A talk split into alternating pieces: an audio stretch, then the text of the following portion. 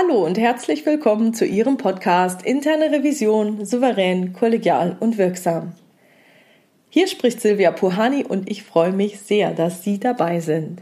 Heute habe ich das Thema die Not mit den Noten. Eines der Highlights meiner Revisionslaufbahn war eine Schlussbesprechung, wie es ja auch meistens so ist. Die sind meistens tolle Highlights. Ich kann mich nicht mal mehr richtig an das Thema der Prüfung erinnern. Ich weiß aber, wir hatten wirklich eine ganze Menge Schwachstellen gefunden und wir haben die auch besprochen und eigentlich war alles in Ordnung. Wir waren uns inhaltlich vollkommen einig. Wir hatten die Maßnahmen bereits von der Sache her alle vereinbart, alles war gut. Sogar über die Erledigungstermine waren wir uns einig. Alles gut und der Revisionspartner hatte mir sogar bereits zugesagt, dass er sie auch zeitnah erledigen wird. Klasse! Ein Versprechen von Person zu Person wird viel weniger leicht gebrochen, als wenn da einfach irgendwann ein Termin vorgegeben wird von der internen Revision. Klasse! So, und ich sitze nun in dieser Schlussbesprechung und es geht nur noch um die Formulierung der Management Summary und dann muss ich ihm natürlich noch die Note des Berichtes mitteilen.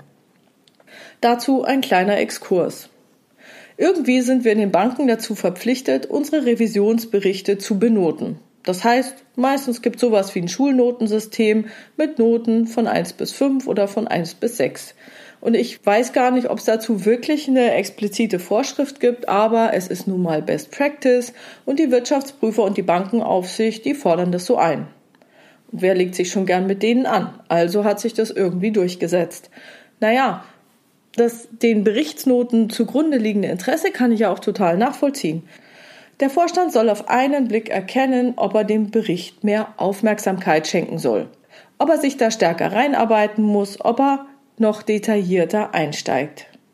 Vielleicht ist es ja auch gar nicht nötig, wenn die Note eine 1 oder eine 2 ist, überfliegt er vielleicht kurz noch die Feststellungen und die Maßnahmen und das war's. Kann ich total nachvollziehen und das teile ich auch uneingeschränkt. Nun ja, also zurück zu dieser Situation. Ich lese also den Text der Management Summary vor und dann informiere ich über die Note. Und dann kommt die Aussage, Frau Puhani, Sie können es gerne kritischer schreiben, aber geben Sie mir doch bitte eine Note besser. Das hatte ich ja noch nie gehört. Ich soll es kritischer schreiben und dafür eine bessere Note geben? Was soll das denn sein? Glaubt der etwa, der Vorstand liest die Berichte nicht? Naja gut, wer weiß. Trotzdem, in dieser Aussage sind zwei Dinge enthalten, auf die man jetzt eingehen sollte. Das erste ist die Note. Er sagt meine Note. Wir benoten keine Person. Wir benoten nur das Prüfungsergebnis. Und wenn sich eine Prüfung aus einem Prozess bezieht, dann meistens die Qualität des Prozesses. Wenn es ein Projekt ist, dann das Projekt. Und meistens sind es ja bereichsübergreifende Dinge. Das heißt, diese Note ist etwas, was aus verschiedenen Prozessstücken zusammengehört. Und es ist bereichsübergreifend zu betrachten. Zum Beispiel bei IT-Prüfungen. Meistens wird ja auch irgendeine fachliche Anwendung als Anlass genommen, um die IT-Prozesse zu durchleuchten. Und damit sind immer auch andere Bereiche betroffen.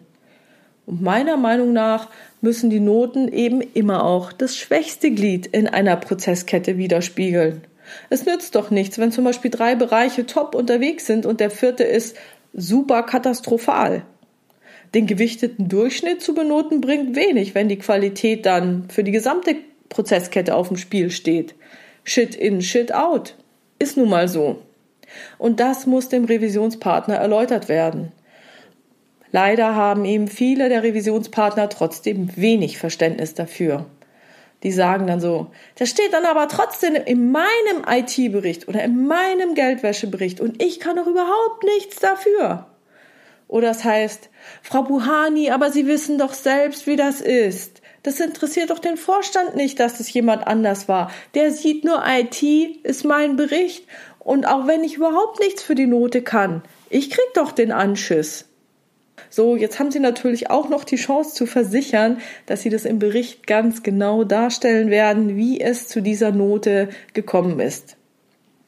Sie können Ihrem Revisionsleiter, falls Sie es nicht selber sind, noch mitgeben, dass er den Bericht bitte und insbesondere die Hintergründe der Benotung in seinem nächsten Jobfix mit dem Vorstand bespricht.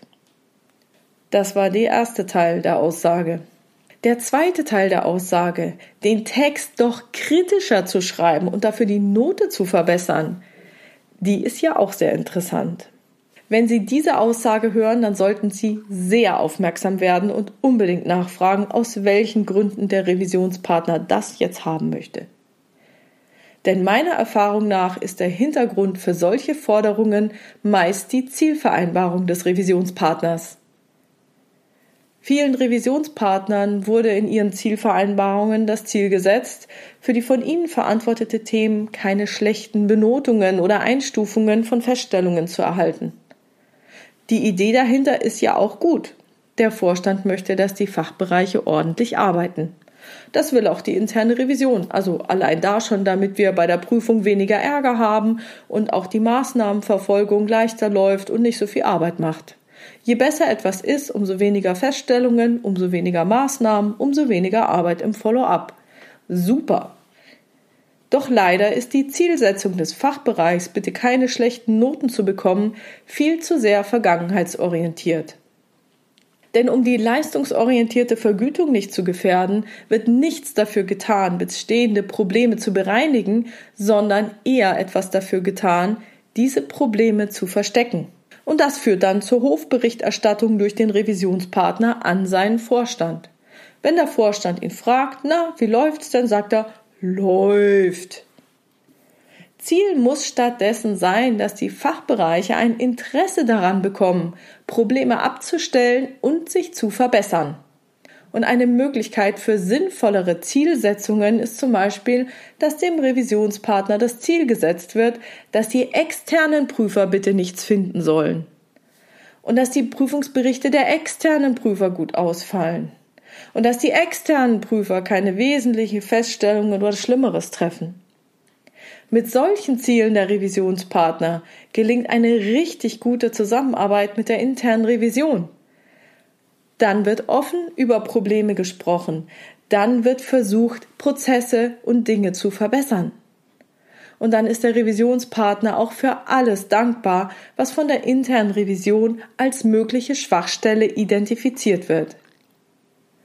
Und falls Sie jetzt ein Vorstand sein sollten, der hier zuhört, dann bitte ich Sie, formulieren Sie bitte immer solche Ziele für die Fachbereiche, die der zukünftigen Verbesserung des Unternehmens dienen. Jede erkannte Schwachstelle kann bereinigt werden. Die, die man nicht kennt und die nicht angegangen werden, schlummern weiter vor sich hin. Falls Sie ein Revisionsleiter sind, dann sprechen Sie bitte mit Ihren Vorständen über sinnvolle Ziele für die Revisionspartner und auch für die Revision. Da kommen wir nachher nochmal drauf. Wenn die Revisionspartner nämlich sinnvolle Ziele haben, dann ersparen sie sich und ihren Revisoren sehr viel Ärger in der Maßnahmenabstimmung, in der Ergebnisbesprechung, in der Schlussbesprechung, manchmal auch viel früher im Prüfungsprozess Falls Sie Prüfungsleiter oder Revisor sind, dann sprechen Sie bitte mit Ihren Führungskräften in der internen Revision. Arbeiten Sie darauf hin, dass Ihre Revisionspartner gute und sinnvolle Ziele erreichen sollen. Falls das noch nicht gelungen sein sollte, dann versuchen Sie von Ihrem Revisionspartner konkret zu erfahren, welche Zielvereinbarung er im Hinblick auf Revisionsprüfungen erhalten hat. Und das kommunizieren Sie bitte intern in der Revision. Denn wer kennt es nicht? Wenn Revisionspartner Ziele haben, wie zum Beispiel kein Bericht der Revision darf eine Note schlechter als, sagen wir mal, Schulnote 3 sein, keine wesentlichen Feststellungen durch die interne Revision, ja, dann treten natürlich viele Schwierigkeiten auf und dann gibt's Stress. Und dann haben Sie richtig anstrengende Diskussionen mit den Revisionspartnern. Dann kriegen Sie vielleicht nicht mal Zugriff, Ihnen werden die Unterlagen nicht gegeben, die Sachen sind veraltet und Sie werden hingehalten. Und dann versuchen Sie jetzt, revisionsintern zu kommunizieren, dass Sie bei dieser Prüfung Schwierigkeiten haben. Und dann erläutern Sie auch Ihre Vermutung, woran das liegen könnte nämlich an deren Zielvereinbarung. Das bedeutet, es liegt nicht an Ihnen. Es liegt nicht an den Fakten. Es liegt nicht an Ihrer Fähigkeit zu prüfen oder zu kommunizieren. Es liegt auch nicht an Ihrem Geschick der Maßnahmenvereinbarung. Es liegt einzig und allein an Zielen, die hinderlich für ein kooperatives Arbeiten mit dem Fachbereich sind. Richtig toll ist es, wenn Sie es schaffen, sich mit Ihren Revisionskollegen zusammenzutun, dann ist nicht der Einzelne zu blöd zum Prüfen, wie ich das auch schon mal gehört habe, sondern dann ist es ein flächendeckendes Problem, das angegangen werden muss. Kann ja nicht sein, dass die gesamte Revision zu doof ist und die ganze Revision Stress bekommt und die ganze Revision keine Unterlagen erhält und die ganze Revision keine Antworten auf Follow-up-Themen bekommt. Das heißt, gehen Sie es an und sorgen Sie auch dafür, dass die interne Revision selbst gute Ziele hat.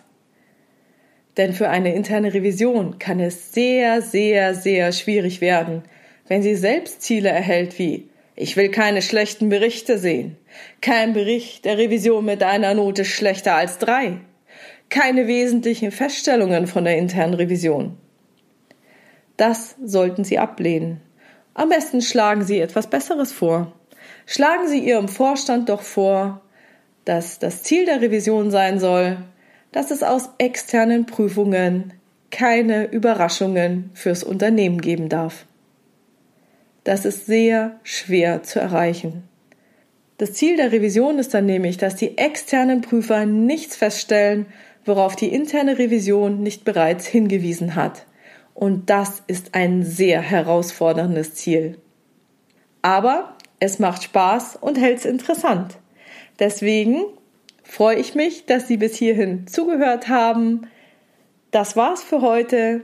Wenn Sie eine Frage haben, die Sie hier gerne im Podcast beantwortet hätten, schreiben Sie mir gerne oder auch, wie es Ihnen gefallen hat, per info@puhani.com als Mail oder Sie nutzen eines der Kontaktformulare auf meiner Webpage www.puhani.com und ich versichere Ihnen, bei der anonymen Variante habe ich keine Ahnung, von wem diese Information kommt.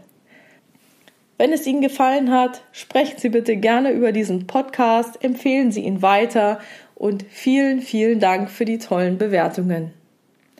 Bleiben Sie also dran und hören Sie gerne wieder rein in Ihren Podcast Interne Revision souverän, kollegial und wirksam. Mein Name ist Silvia Puhani und ich wünsche Ihnen erfolgreiche Prüfungsprozesse.